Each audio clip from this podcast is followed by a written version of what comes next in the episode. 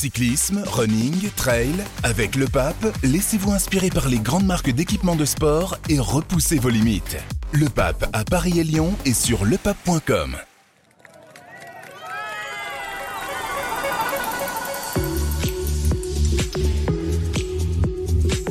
Le Tour de France ne s'arrête jamais, même pendant les journées de repos, parce qu'on a toujours plein de choses à se raconter. Ça rigole déjà de mon lancement ici. Bonjour à toutes et à tous, bienvenue dans l'équipe du Tour, le podcast quotidien qui vous accompagne chaque soir jusqu'à l'arrivée aux Champs-Élysées. Euh, je vais commencer par vous remercier parce que nous avons déjà atteint le million d'écoutes avant même le début de la deuxième semaine du Tour de France. C'est génial.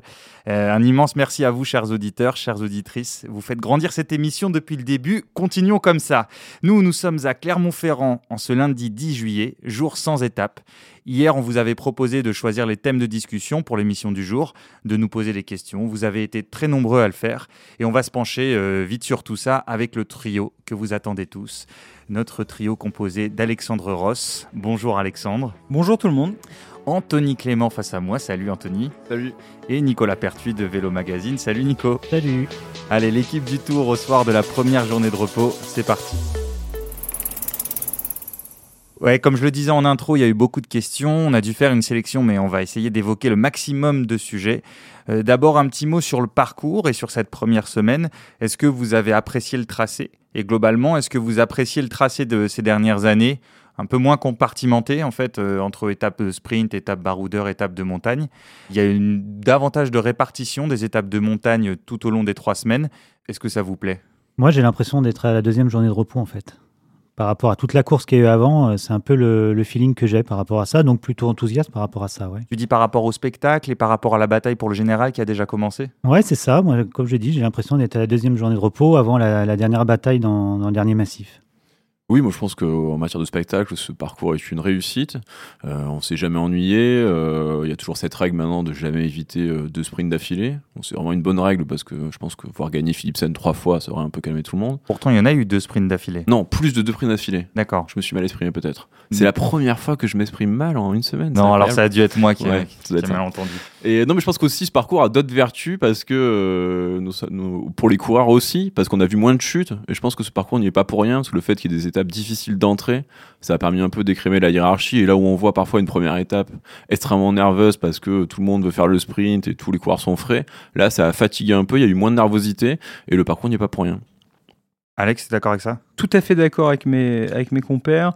Notamment, on a évité, euh, comme le disait Anthony, le, la casse de la première semaine, les chutes, euh, à cause de. parce que tout le monde est nerveux. Moi, j'avais carrément l'impression, notamment au Pays Basque, où euh, dès qu'il y avait 2 km de pente, on avait Vingegaard et Pogacar devant, d'être en troisième semaine même. Enfin, c'était. euh, donc, euh, j'approuve totalement cette, euh, cette première semaine du tour. Et euh, à propos maintenant plus spécifiquement des Français, il y a plusieurs auditeurs qui, qui nous demandent ce que vous en pensez. Est-ce que la première semaine des Français est en dessous des attentes, malgré la victoire de Victor Lafay à Saint-Sébastien? Ouais, carrément, oui. Oui, on est déçu. Enfin, moi, petite perso, je suis déçu de, De qui en particulier ou de quelle performance ou de quel résultat en particulier? Par rapport au classement général. Je veux dire, on a quand même, euh, on avait trois Français en lice pour le général, euh, avec euh, Guillaume Martin, euh, David Godu et puis euh, Romain Bardet. Et on- ils sont déjà plus en lice pour le podium. Donc, euh, après neuf jours de course, c'est un échec. Euh, On ne peut pas dire le contraire. Et on n'imagine pas un retournement de situation. Et même dans les chasseurs d'étapes. Entre Cosnefroy et Alaphilippe, on en a beaucoup parlé la, la dernière semaine. euh, bon, bah, ils sont pas là. Ils sont, loin d'une victoire. Quoi. Après, Victor Lafay a quand même l'immense mérite de nous épargner la question du vainqueur d'étape français cette année. Moins, ça, c'est une pression qui, qui s'est évanouie euh, tout de suite euh, dès le deuxième jour. Et oui, sur le, sur le classement général, c'est une déception, mais quand on voit euh, le niveau de la concurrence, moi, je pense que ça la pondère un peu. Des questions aussi sur euh, cette deuxième semaine euh, qui arrive avec plusieurs étapes potentielles pour euh, Baroudeur. Euh, on vous demande quel coureur français pourrait remporter une étape ou en tout cas jouer la gagne. Il y a beaucoup de questions autour de ça. hein. Quand est-ce qu'un Français va gagner C'est des questions qui reviennent souvent.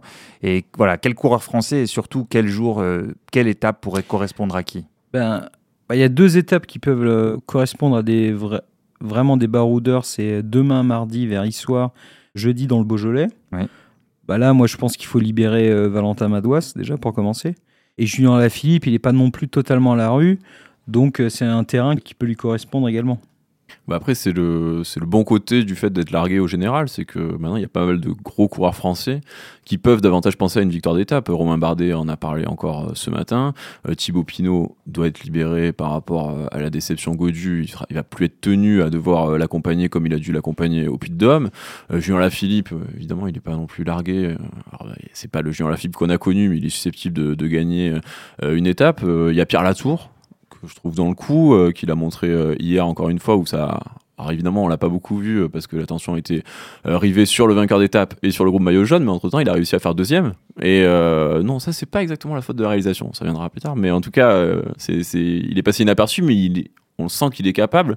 Euh, il a des gros, gros problèmes dans les descentes, mais il y a quand même des étapes où il me semble pouvoir s'exprimer. Burgodo aussi, finalement. Il, Mm. il a des jambes. Hmm. Je j'oublierai pas non plus euh, Cavagna. On sait de quoi il est capable. Et puis Anthony Perez aussi, qui est un habitué des longs raids et qui est un, qui est un coureur qui marche aussi euh, très bien. Et Victor Lafay peut revenir? Ouais, mais pas en baroudeur. hein. Non, mais en tout cas, il a, il a le droit de revenir. Pierre Latour, il y a une montée, presque une montée sèche, oui, euh, l'étape du Grand Colombier, hein, ça c'est 14 juillet, qui lui correspond peut-être. En tout cas, il y a moins de descente, on sait qu'il a un peu de mal à descendre. Euh, et ensuite, samedi et dimanche, c'est les étapes plus montagneuses, hein, arriver à, à Morzine, euh, après le col de Jouplane, et puis dimanche, arriver à Saint-Gervais-Mont-Blanc. Et les trois premiers jours, donc mardi, mercredi, jeudi, des étapes. Alors mardi, jeudi, tu l'as dit, euh, Issoire et Belleville en Beaujolais, plutôt baroudeur. Et mercredi à Moulins, un sprint où là, euh, sur le sprint, à part énorme surprise de Brian Cocard, a priori, on n'attend pas forcément euh, de victoire française. D'ailleurs, en parlant des Français, euh, on a beaucoup parlé de Godu et Bardet dans l'épisode d'hier. Vous savez d'ailleurs, chers auditeurs, chères auditrices, que tout est dispo sur l'appli L'équipe et les plateformes. J'aime bien comme ça, euh, tu vois, re- repasser comme C'est bien ça. fait. C'est bien fait, c'est fluide. Ouais, ouais, je sais pas. bon, on commence juste avec une question de Ludivine qui, qui rebondit d'ailleurs sur l'épisode d'hier. Si vous devez choisir pour Godu et Bardet, voilà, vous vous mettez dans la tête où c'est vous qui choisissez, vous préférez une victoire d'étape ou une sixième place au général? Pour Godu, une euh, sixième place au général? Pour Godu et pour Bardet, tu me réponds pour les deux. Pas compris la question. Est-ce que tu préfères avoir une victoire d'étape et être complètement largué au général à la fin du tour, une fois que tu es aux Champs-Élysées Oui, ou ça j'ai est-ce que- compris, mais Ou est-ce que tu préfères faire sixième du général à Paris sans avoir gagné d'étape? Est-ce que tu préfères avoir un bras de 3 mètres? Ouais, non, c'est pas ça. ah bah si je suis Bardet, une victoire d'étape. Et si t'es Godu? Bah j'ai une sixième place au général. Ouais, je dirais pareil parce que Godu, son objectif, c'est le classement général. Il s'est battu toute l'année pour ça. Je pense que le lâcher pour une victoire d'étape, ce serait acté un, un échec. Alors que Bardet, au stade de sa, de sa carrière, c'est plus naturel de pouvoir viser le frisson d'une victoire d'étape, sachant qu'il sait ce que c'est euh, à deux reprises un podium. Voilà, on n'imagine pas tout gâcher pour une huitième place. Pareil, d'autant plus que Marc Madio, en début d'après-midi, a dit que maintenant, il visait plutôt 5 ou 6e place. Il serait pas infamant. Ouais, Ce serait loin d'être infamant. Oui, mais, Mais qui serait pas son objectif. Non, c'est pas son objectif, mais euh, je pense que ça serait vraiment dommage d'acter un- le renoncement à un objectif après une semaine. Euh, on ne sait pas ce qui peut se passer d'abord, euh, il n'est pas interdit qu'il y, ait- qu'il y ait une bonne surprise, et euh, c'est une façon de rester fidèle à sa préparation, à ses objectifs. D'ailleurs, euh, Nico, un mot sur la, la performance euh, athlétique de, de Godu par rapport à l'année dernière. Bah ouais, j'ai j'ai été à la pêche aux infos hier soir et les, les niveaux de puissance sont, sont les mêmes que l'année passée. Donc c'est les autres qui ont progressé et pas Godu qui a régressé quoi. Et la densité des adversaires également pour le, pour le podium a augmenté comme on, on- comme on en parlait dans l'épisode le problème de. Godu aussi, c'est que son Paris-Nice suggérait qu'il avait progressé. Donc c'est c'est en ça aussi qu'il y a eu une déception en juillet. Euh, D'ailleurs, Musiti, ça c'est le, le pseudo, qui demande comment expliquer la réticence des coureurs français jouant le général à tenter quelque chose de plus loin, comme Inley a pu le faire mercredi dernier. Enfin, ce qu'a fait Inley, ça reste quand même assez rare à ce stade de, la course. Et euh, hier, je pense qu'ils étaient tous conscients que c'était pas possible. Je pense que Bardet euh, savait très bien qu'il pouvait pas avoir la liberté nécessaire pour partir de loin. Faut en être capable aussi de prendre euh, l'échappée. C'est parfois très difficile et ça répond à quelques à des profils qu'ils n'ont pas tout le temps. Et il est évident que Godu aurait pas pu partir hier et on lui aurait jamais laissé 12 minutes. Moi je pense que hum, c'est une. En fait, les coureurs français ont peur d'exploser en partant de loin comme ça. Hindley, il a quand même gagné un grand tour et, un- et les favoris du tour le laissent partir dans une échappée. euh, une échappée euh, première semaine comme ça et prendre le maillot. Pourquoi un Français n'aurait pas pu le faire finalement? Euh, Godu et Bardet sont moins dangereux que Hindley au général, pour un classement général. Donc euh, la question, moi je trouve euh, un Français aurait pu le Je faire. pense ce qu'ils ont peut-être une pression différente et qu'ils se mettent dans la peau de, de- de favoris Je- je qui vont pense- euh, coller je à- pense au groupe ont des peur favoris. Ils ont peur de se faire rattraper en fin d'étape et d'exploser complètement. Et le général, c'est terminé. Je pense que c'est ça la peur. Oui. C'est Moi, juste j'ai- avoir peur de. Non, où ils sont dans un schéma de, de favoris classiques et euh, ils osent pas en sortir parce que peut-être que la pression, parce qu'ils sont français, est plus, impression- euh, plus importante pour eux. Je me demande si- s'il n'y a pas aussi hein, une question de mentalité des encadrements. J'ai l'impression que les encadrements français sont ultra conservateurs et que euh, et qu'on tente pas ce genre de truc en fait. Enfin, et, et là, j'ai l'impression que c'est un problème de culture et de et euh, pas de panache, mais en fait, euh, c'est pas les schémas en fait. On, on est les coureurs français, si on court toujours à la, un peu à la À défensive. tu veux dire Non, mais à la défensive, genre on est là, ouais, on, on attend de voir, euh, on prend pas des coups d'avance en fait, et du coup c'est un peu, euh, c'est un peu ennuyeux franchement. Enfin, Après, ce qu'a fait Hindley, ça reste rare quand même. Oui, Enfin, Un prétendant bon- au le- podium qui fait ça et qu'on laisse faire. enfin, Le bon exemple de ce que dit Alex, c'est Bardet en 2016, quand il descend, euh, quand il part avec, Avec Chérel, le, mont du Oui, en fait, il- il- Et son équipe lui dit relève-toi, surtout ne prends. Lui, il prend le risque, il, il va, il va gagner l'étape, il fait 2 du général. Oui, c'est la même chose Et- avec Lafay quand Lafay euh, s'échappe le, le lendemain de sa victoire et que euh, sa direction euh, lui reproche euh, d'avoir gaspillé des cartouches. Et honnêtement, c'est tout ce qu'on sent dans le discours de Groupama FDJ euh, par, autour de Godu. C'est exactement ça, je trouve. C'est euh, on visait le podium, maintenant on va défendre une cinquième ou sixième place, et peut-être dans une semaine on défendra la huitième ou neuvième, mais tu as l'impression que tu es tout le temps sur la défensive en fait, et qu'ils sont pas capables de euh, se dire, ok, bon, la première semaine n'est pas à la hauteur des attentes. Qu'est-ce qu'on fait pour, euh, pour changer ça? En fait, ils restent toujours sur le, sur le schéma de départ. Et Après, ça- le Dauphiné de Godu incite pas non plus à partir la fleur au fusil en se disant on va tout emballer. mais ça, on- euh, et, ça va- Mais ça a toujours été pareil avec Pinot. Hein. Pinot a toujours couru en suiveur sur les grands tours. Mm. et c'est pour ça qu'il le vivait mal. Oui, mais il a toujours couru comme euh, pour Ouais. faire un effort dans le dernier col. Après, jamais- peut-être à une époque où il y avait la Sky, où c'était plus dur, euh, les, les Eh, étapes c'était étaient pas plus, plus dur qu'avec les cadenassées. jumbo et les Non, mais je veux dire, les étapes étaient plus cadenassées, c'est ça que je voulais dire. Ouais, mais je pense que si tu parles aux coureurs euh, par rapport à hier, ils vont te dire que la montée du Puy de Dôme était cadenassée par les jumbo de, de, de la même manière. En fait, Madio aujourd'hui, à la conf de presse, en plus de dire que maintenant il visait la cinquième, sixième place, il parlait d'une culture du classement général chez Groupama et tout ça, et qu'ils allaient suivre dans ce filon. Mais euh, je pense qu'en fait, s'ils regardaient en arrière les dix dernières années, et justement la culture du classement général qu'ils ont essayé de faire avec Pinot, bah, si tu regardes, c'est un échec. Il a fait troisième en 2014, mais en dehors de ça, il a jamais été dans le coup pour le général. Et en fait, c'est un coureur qu'il fallait euh, libérer pour aller chercher des étapes, pour euh, avoir des jours avec et des jours sans. Tu te dis que si tu répliques le schéma Pinot avec Godu, bah, en fait, je vois pas où, où ça va. où Sauf ça que va. Godu est un coureur différent de Pinot et qu'on peut imaginer que lui, ce schéma de jouer le général lui va mieux et qu'il s'épanouit. Euh, Par exemple, l'année dernière, le tour qu'il a vécu euh, lui allait parfaitement, là où euh, Ouais, Pinot en aurait. Ouais, mais s'il fait quatrième l'an dernier et qu'il fait sixième cette année, en fait, c'est quoi la perspective Après, c'est pas forcément toujours une progression linéaire. Il peut s'installer dans, dans le paysage. On sait très bien que Godu, de toute façon, sachant que les deux premières places sont prises, on sait très bien que là, le sommet qu'il peut atteindre, c'est la troisième place. S'il est quatrième l'année dernière, moi, ça me choque pas qu'il qu'il la tente. Après, s'il fait sixième ou septième, c'est le jeu. Euh, et moi, je vais envie qu'il revienne l'année prochaine pour refaire le général. C'est pas parce que vous faites une année, deux places de moins euh, que l'année précédente que ça vous disqualifie pour Ouais, l'éternité comme coureur de général. Moi, Sinon, il n'y en a pas beaucoup des mecs qui vont jouer le Contrairement général. à ce que dit euh, à ce que dit Marc Madio, je pense que justement la culture du général, c'est quelque chose qui plombe les équipes françaises. C'est euh, Parce qu'on recherche un vainqueur du tour depuis une éternité et que c'est une certaine pression. Mais pour une fois qu'il a un coureur qui a envie de le jouer, D'ailleurs, ça rejoint une, question de Nicolas Mide. Pourquoi les Français sont-ils hyper prometteurs chez les jeunes? On pense à Godu qui a gagné le Tour de l'Avenir. Et ne parviennent pas ensuite à gagner un grand tour. Est-ce que c'est un problème mental, un problème de prépa, autre chose? Moi, alors là, cette question-là, euh, je l'ai prise dans tous les sens, j'ai pas de réponse. Euh, quand on parle de Pitcock, par exemple, euh, c'est quand même un grand coureur. Pendant jusqu'à ses 21 ans, son entraîneur, un entraîneur de de, de l'équipe Ineos, ne veut pas qu'il travaille euh, l'école pour grimpeurs euh, à fond parce qu'il estime que ce- ce- au niveau physiologique, c'est un désastre. Et puis d'un autre côté, il y a des, il qui arrivent et qui gagnent tout euh, très vite. Donc cette question-là, moi, j'ai pas de réponse et je crois que j'en aurai jamais parce que chaque coureur est différent.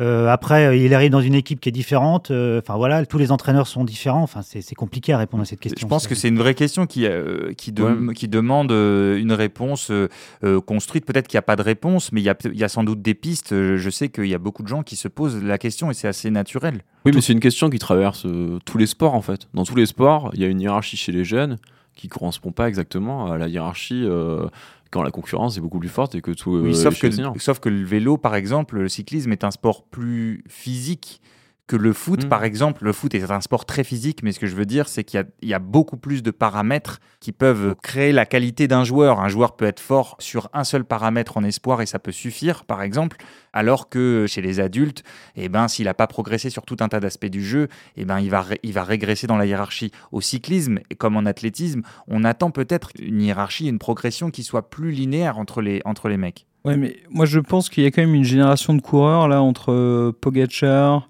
Vingegaard un peu moins, mais euh, Evenepoel qui, euh, qui ont éclos très tôt et que ça brouille un peu les, euh, les grilles de lecture. C'est-à-dire qu'en fait, je j'ai vu des gens hier soir qui disaient mais pourquoi Lenny Martinez est pas sur le tour, etc. Mais du coup, ces, ces mecs-là, parce que ils explosent très jeunes, deviennent une sorte de référence et en fait, on veut tout comparer à eux, mais en fait, il faut il faut se rendre compte que ces mecs-là sont des anomalies de leur génération. Tout le monde peut pas être comme eux. Et donc, en fait, on peut pas demander à tout le monde de, d'exploser à leur âge. Je sais pas si on prend Valentin Madois, s'il a une explosion euh, lente. Alors, c'est pas un, cou- un coureur de général pour l'instant. On a tendance à vouloir comparer tout le monde à Evenepoel et à Pogacar. Et c'est sans doute, euh, franchement, là, on va dans le fossé si on, si on fait ça. Hmm. Après, juste une, une remarque.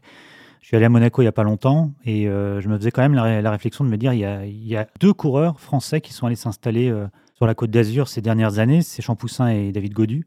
Les autres non, alors que tous les, meilleurs, euh, il y a beaucoup de, des meilleurs coureurs mondiaux qui sont là-bas pour, pour la région, pour, pour l'entraînement. Ça fait quand même peu de Français quand même. Je me suis fait juste cette réflexion. Enfin, je- Qu'est-ce il n'y a pas d'analyse là-dedans. Bah, c'est juste qu'il y, a- y quand même très peu de Français qui sont installés à Monaco, quoi. Comparé aux autres coureurs, il y a quand même. euh, Parce qu'à. Monaco, c'est là où on peut euh, aller mieux bosser. C'est c'est ce Ah que oui, tu oui, la région, la région est bonne pour, euh, pour l'entraînement, pour la chaleur, pour plein de choses. Comme, il y a, comme en Andorre, il y a énormément de coureurs. Il y, a qui, en- il y a qui comme Français en Andorre? Il y a Sivakov, Alaphilippe. J'en connais pas d'autres. Alors qu'il y a plein d'étrangers, quoi. Et pas que des Espagnols. Ils y sont. Élissonde. D'ailleurs, euh, une question de Manu du Luxe.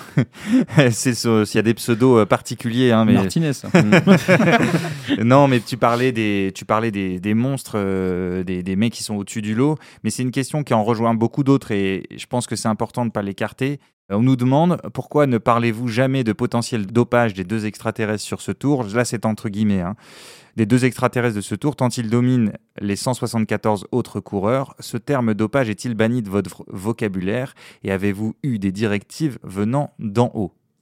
Bah, aucune directive, et je pense que tout est dans la question potentiel dopage. Euh, si on avait des preuves, évidemment qu'on l'écrirait. Après, euh, je pense qu'à l'équipe, on n'hurle pas avec la meute. C'est-à-dire qu'il y a des gens dans le milieu journalistique et pseudo-journalistique, j'ai envie de dire, qui en fait se font un plaisir, euh, se font leur petit- petit pla- plaisir personnel. Ils ont l'impression d'être un peu plus malins que les autres en disant oui, mais on n'y croit pas, euh, c'est impossible. Nous, on n'a juste pas de preuves, on n'a pas de faits pour, pour corroborer ça. Donc, on ne, on ne va pas mettre le mot dopage euh, dans un papier qui concerne un coureur où on n'est pas sûr. Et je voudrais ajouter une chose. Les temps d'ascension, euh, par exemple, ne, su- ne suffisent pas. Euh, la puissance mais- estimée, ces En choses-là. fait, je, je passerai le relais à Nico un peu plus tard. C'est pas un cadeau empoisonné, mais en fait, le, le truc, c'est que l'interprétation des temps de- d'ascension, l'interprétation des watts, moi, par exemple, je suis journaliste vélo, mais j'en suis incapable. Je suis pas entraîneur. Euh, je vais pas m'aventurer euh, là-dedans. En fait, il y a des gens qui s'aventurent là, qui, ont des qui ont euh, des analyses totalement définitives. Voilà, si on peut comparer euh, Bahamontes dans le Puy-de-Dôme à Pogacar dans le Puy-de-Dôme, moi je veux bien, mais euh, ok. Après, je voudrais ajouter, je voudrais défendre mon titre quand même et dire que je pense qu'il y a peu de journaux dans lesquels on a autant parlé de dopage que dans l'équipe et peu de journaux qui ont sorti autant d'affaires de, de dopage que l'équipe. Les gars, vous voulez rebondir là-dessus? Est-ce que le doute vous traverse quand vous regardez une course? Est-ce que vous ne pensez pas à ça? Comme nous disent certains coureurs qui disent bah, je préfère ne pas penser à cette éventualité-là. Comment, comment on gère ce, ce rapport au, cyclisme et aussi à son histoire qui est bah, forcément euh, émaillée de tout un tas de cas de dopage? Oui, moi je trouve ça naturel que des gens se posent des questions. Je trouve ça même sain. Enfin, moi, je passe toute la saison dans le foot où personne ne se pose des questions. Je trouve ça dommage. Enfin, c'est intéressant de, s'en poser. Euh, après, c'est le propre du sport de haut niveau de mettre en, scène des performances exceptionnelles. Et euh, donc évidemment qu'on voit des performances exceptionnelles sur le tour, euh, elles peuvent poser des questions. Moi parfois je me pose des questions et j'ai pas de réponse. Quand je vois un coureur qui est pas formaté pour écraser un spécialiste du contre-la-montre et qu'il écrase, bah, je me dis ouais c'est bizarre. Mais effectivement, j'ai pas de preuves et je peux juste me trouver ça parfois curieux. Et ça veut pas dire que le coureur en question euh, est dans l'illégalité. Et euh, moi, j'ai surtout l'impression, et je pense que c'est bien de poser ces questions-là parce que, évidemment, le, vélo a un passé et euh, c'est bien de l'assumer. Et c'est bien aussi d'en prendre, prendre compte pour pas nier les problèmes qu'il peut y avoir. Le dopage, c'est un problème qui concerne tous les sports. Et le vélo a le mérite d'en parler euh, plus que d'autres. Donc euh, ça, il faut continuer. C'est normal de se poser des questions. euh, moi, à la Mongie, on a vu quand même deux coureurs euh, sur 4600 mètres mettre 2 minutes 30 à- aux, autres coureurs pour le général. Je crois qu'on n'a pas vu ça sur un tel écart de performance entre les, les- les deux meilleurs du tour et le reste depuis euh, 20 ou 30 ans. J'en parlais avec des entraîneurs dernièrement, hier et avant-hier. On peut se poser des questions sur ce genre de performance, mais comme l'a dit Alex, faut-il avoir encore des preuves Et puis, euh, il faut pas penser qu'à ça, sinon il faut, faire un autre métier. quoi. Euh, oui, Alex, euh, ra- rapidement. Ouais, non, mais juste chose pour rebondir sur ce que dit Anthony, le doute nous traverse tous. Après, entre le doute qu'on a en, en nous et ce qu'on écrit, bah, voilà, il y a un monde. Ben voilà, vous avez une réponse étayée, riche, euh, des explications. J'espère que au moins euh, ça nourrira euh, votre réflexion, cher Manu Duluxe et puis les autres, parce que vous étiez nombreux à nous poser ces, questions-là. Pour revenir à la course et sur le duel Vingegaard-Pogacar, on nous demande Jumbo ne pourrait-elle pas se servir du bon classement de Sepkus pour le lancer dans une échappée et mettre à contribution UAE plutôt que de l'utiliser en dernier relayeur, ce qui sert presque de rampe de lancement à Pogachar. Et se pose la question autour de ça, de la, stratégie de Jumbo qui peut être amenée à évoluer. Va dire que c'est la limite de la stratégie euh, de Jumbo sur les dernières étapes, c'est que il a la enfin Vingegaard a la meilleure équipe. Il a avec Kuss un coureur qui est capable d'essorer absolument tout le monde, sauf Pogachar. Et le travail de, de Sepp Kuss revient en fait à euh, euh, mettre en scène le duo Pogachar-Vingegaard, puisqu'ils se retrouvent euh, tous les deux face à face après chacun de ses relais. C'est très bien si Vingegaard est plus fort que Pogachar et qu'il peut le battre comme à Barry Blanc. C'est moins bien si Pogachar euh, peut battre ensuite Vingegaard. Donc pourquoi pas éventuellement imaginer un, un schéma comme au Granon avec une, euh, une, une course d'équipe euh, plus ambitieuse, moins stéréotypée, et qui parte de plus loin avec des points d'appui. euh, donc ça, je pense que Kuss en est capable. Mais, ouais, euh, mais il, est, il est redoutable trop loin en général. Il, a, il représente mais- pas la même menace Non, que ça, ouais, sûr. exactement. C'est ce que j'allais dire. C'est, je pense, le, pro- le problème entre guillemets. Ça va, ils sont pas non plus à la rue, mais des jumbo cette année par rapport à l'année dernière, ils ont pas Roglic. C'est pas la même menace.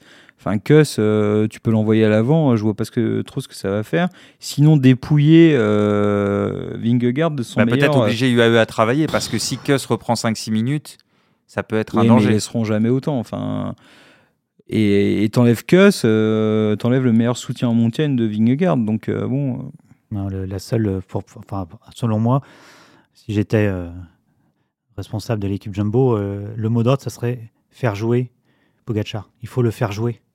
Il faut qu'il retombe le, le- le petit coureur qu'il était. Il faut qu'il retombe dans le piège de l'année dernière. Comment, je sais pas. Qu'est-ce que ça veut dire le petit coureur un peu foufou c'est Bah ça voilà, le petit garçon qu'il était encore sur le vélo l'année dernière, qu'il l'est de temps en temps. Après, il faut trouver la méthode. Je ne l'ai pas, hein, mais c'est- ça peut être un beau jeu Bah, d'échecs. l'année En tout dernière, cas, ils sont. Ils sont face à un casse-tête, euh, je pense, Mmh. euh, pour la suite. Ah, L'année dernière, ce qui tue Pogacar, c'est qu'il surestime Roglic en quelque sorte. Ah parce oui. qu'il n'a pas besoin d'aller chercher Roglic aussi loin. Et il y va. Donc on peut aussi le mettre dans un, dans un état de panique où il se sent obligé d'aller euh, vers des coureurs, euh, alors que rationnellement, il n'en a pas besoin. Une question de Titouan un peu de prospective. Euh, Titouan, il veut savoir où et quand Tadej Pogacar peut s'emparer du maillot jaune? Euh, quelle serait l'étape la plus propice pour lui? Le Grand Colombier, hein. Parce que c'est une montée sèche? Oui, Grand la Colombier, c'est le première, 14 euh, juillet, hein, euh, vendredi 14 juillet. La Bah, c'est surtout que c'est la euh, l'étape la plus difficile qui vient. Il va pas mettre 5 minutes à Vingegaard à Issoire. Non, mais après, il y a samedi et dimanche. Il y a Morzine. Oui, non, mais la, oui, mais la première étape qui vient, là, pour l'instant, la dynamique des derniers jours, elle est pour lui. Donc euh, l'intérêt, même si on a vu des retournements de situation déjà surprenants, mais on peut imaginer que Pogacar a tout intérêt à enfoncer le clou euh, dès qu'il en a l'occasion. Euh, Nico, avant que je te libère, parce que tu as une interview euh, assez rapidement, il y a une question de Tom là sur Insta. Est-ce que tu peux parler de la récupération et du programme des coureurs pendant un jour off comme celui-ci après 9 jours d'étape? Bah, le programme, il est euh, individualisé, ça c'est important. Il y a deux types de risques sur la journée de repos. C'est, on le sait, hein, tout est lié à, à- à l'alimentation. C'est surtout ça le problème pour les, pour les coureurs, c'est surtout l'alimentation. Il y, a deux, il y a deux conséquences. Pourquoi Parce qu'elle change quand on est en course et quand, quand Voilà. on arrête de courir, c'est ça? Il peut y avoir un trop d'apport énergétique. Et là, c'est des risques de diarrhée. Alors, qui dit risque de diarrhée, euh, dit hydra- hydratation, déshydratation, sommeil compliqué. À l'inverse, on peut avoir trop de stock énergétique, en mettre trop. Et alors là, on est un manque de glycogène le lendemain. Enfin bref, c'est un gros bordel. Ça, c'est important au niveau, au niveau de la nutrition. Donc, c'est vraiment une nutrition adaptée. Est-ce qu'il faut courir autant, euh, faire autant de kilomètres? Est-ce qu'il faut complètement se reposer? Est-ce qu'il faut Non. faire un peu de trucs à fond? Ça dépend des coureurs Alors en fait, euh, les entraîneurs se sont rendus compte euh, depuis des années que ce qui était vraiment important à la journée de repos, c'est l'importance du maintien de la tension nerveuse. C'est-à-dire qu'un organisme, il va passer d'un jour de course à rien. Et en fait, euh, on s'est rendu compte que les gars qui allaient faire trois heures de vélo, ça ne servait pas à grand-chose. Par contre, faire une heure avec des intensités proches de la compétition, euh, tout ce qui était au, au système nerveux, le cerveau et tout ça, et- elle avait beaucoup plus d'incidence qu'aller faire refaire trois heures de vélo. euh. Pour maintenir le corps en tension, Voilà. en mode compète, quoi. Ça, c'est Pas qu'il se relâche. C'est important aussi. L'erreur qui a été faite pendant de longues années, c'est des coureurs qui voulaient faire une grasse matinée. Il faut pas changer, l'organisme ne doit pas changer ses habitudes de sommeil, il doit rester sur le même type que que- qu'un jour de course en fait. Il y a plein de choses comme ça.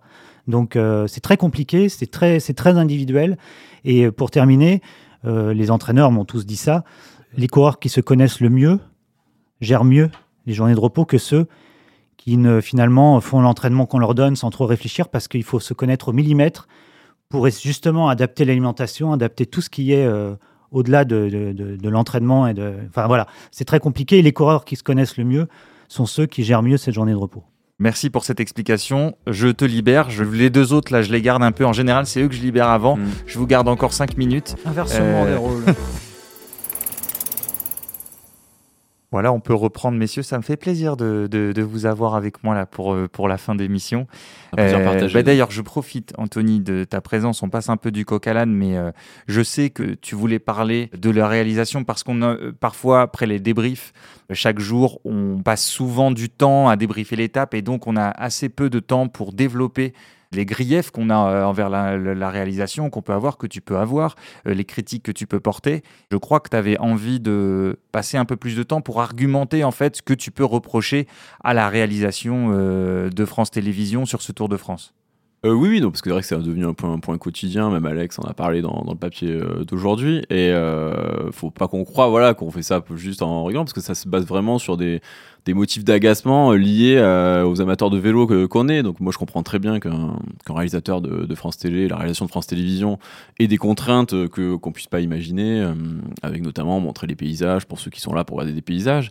Mais là où il y a une vraie frustration, c'est sur la façon dont la course est, est valorisée dans les derniers kilomètres et les kilomètres euh, qui comptent vraiment. Et on l'a vu hier, par exemple, quand euh, la caméra s'attarde sur les célébrations de Woods qui n'avait pas grand intérêt, alors que pendant ce temps, il y a euh, le, maillot, le, le groupe maillot jaune qui est sur les pentes du Puy de Dôme et on rate du coup le, le relais de, de Sepp Kuss qui fait exploser ce groupe-là. C'est quand même très frustrant. Et pendant ce temps, on a des vues euh, du Puy de Dôme, on a eu aussi des motifs d'agacement sur la, la façon dont sont montrés les sprints avec des euh, changements de caméra intempestifs qui font que c'est quand même très difficile de comprendre un, un sprint en, en live. Et on se dit qu'il y a tellement de moyens finalement sur cette course que c'est un peu frustrant que de tels choix euh, gâchent un peu euh, ce qui pourrait ce qui pourrait être fait. Donc ça, c'est c'est aussi visible en montagne quand on voit aussi la façon de filmer à chaque fois les attardés plutôt que le groupe de tête. Moi, je me rappelle de, de courses de vélo où on, voyait le groupe de tête, voilà, on voyait les gens qui étaient, qui étaient présents dans le, le groupe des favoris, alors que maintenant, on doit presque procéder par élimination en se disant, bah, lui, lui, il est lâché, on s'est attardé sur lui, et qui a dans le, dans le, dans le groupe des favoris?